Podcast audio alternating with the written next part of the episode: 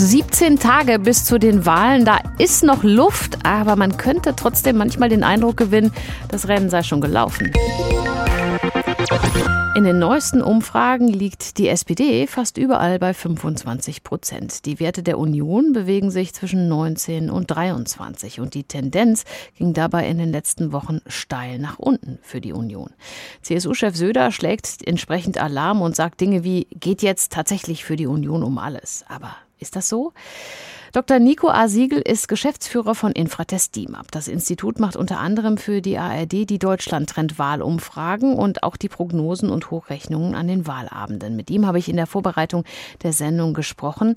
Lange hat Armin Laschet geführt, dann kam der große Knick oder auch Absturz und jetzt führt Olaf Scholz deutlich in den Umfragen. Ist das eine Momentaufnahme oder ein Signal? Na, es ist eine Momentaufnahme. Die politische Stimmung ist sehr volatil. In diesem Sommer war es schon im Frühsommer, wenn man etwa an das Auf und Ab der Grünen denkt, nach der Kandidatur von Annalena Baerbock zur Bundeskanzlerin. Äh, trotzdem zeichnet sich dieser Trend jetzt schon länger ab, dass die SPD eher profitiert seit einigen Wochen. Und was konstant bleibt, ist eben das enorme Akzeptanzproblem des Kanzlerkandidaten Armin Laschet für die Union und Schwierigkeiten in der Wahlkampfgestaltung von CDU, CSU, die eigenen Themen nach vorne zu bringen und auch geschlossen aufzutreten. Was müsste denn passieren, damit sich der Wind äh, jetzt nochmal dreht und sich das alles nochmal in die andere Richtung bewegt? Ja, grundsätzlich hat jede Partei auf der Endstrecke des Wahlkampfs natürlich Potenzial und muss auch daran glauben, weil sie ja ihre eigenen Wahlkämpfer überzeugen muss.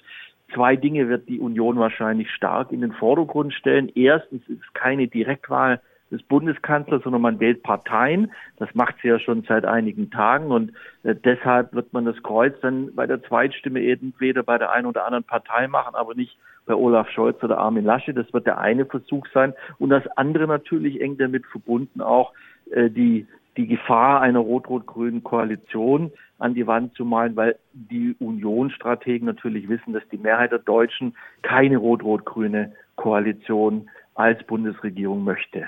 Wie sieht es denn eigentlich mit Überraschungen am Wahlabend aus? Gucken wir doch mal auf die Landtagswahl in NRW 2017. Da lag die Union noch wenige Wochen vor dem Wahltag in Umfragen deutlich zurück, so wie jetzt. Am Ende legte Laschet dann einen Endspurt hin und konnte doch Hannelore Kraft und die SPD besiegen. Halten Sie sowas auch bei den Bundestagswahlen für möglich? Grundsätzlich ausschließen kann man das nicht. Man muss natürlich diese Wahl 2017 auch in den entsprechenden Kontext stellen.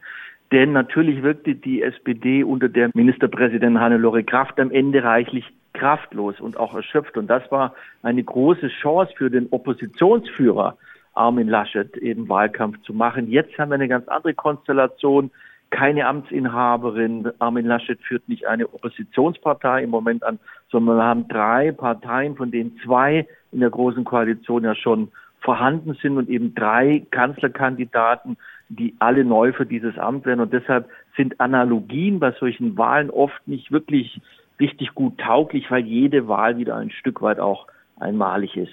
Gerade in älteren Generationen bekomme ich oft äh, den Eindruck, die Haltung ist, das habe ich immer gewählt, das wähle ich auch weiter. Wie sieht es aus mit der Wählerbindung? Ist es noch so oder ist es nicht mehr so wie früher vielleicht?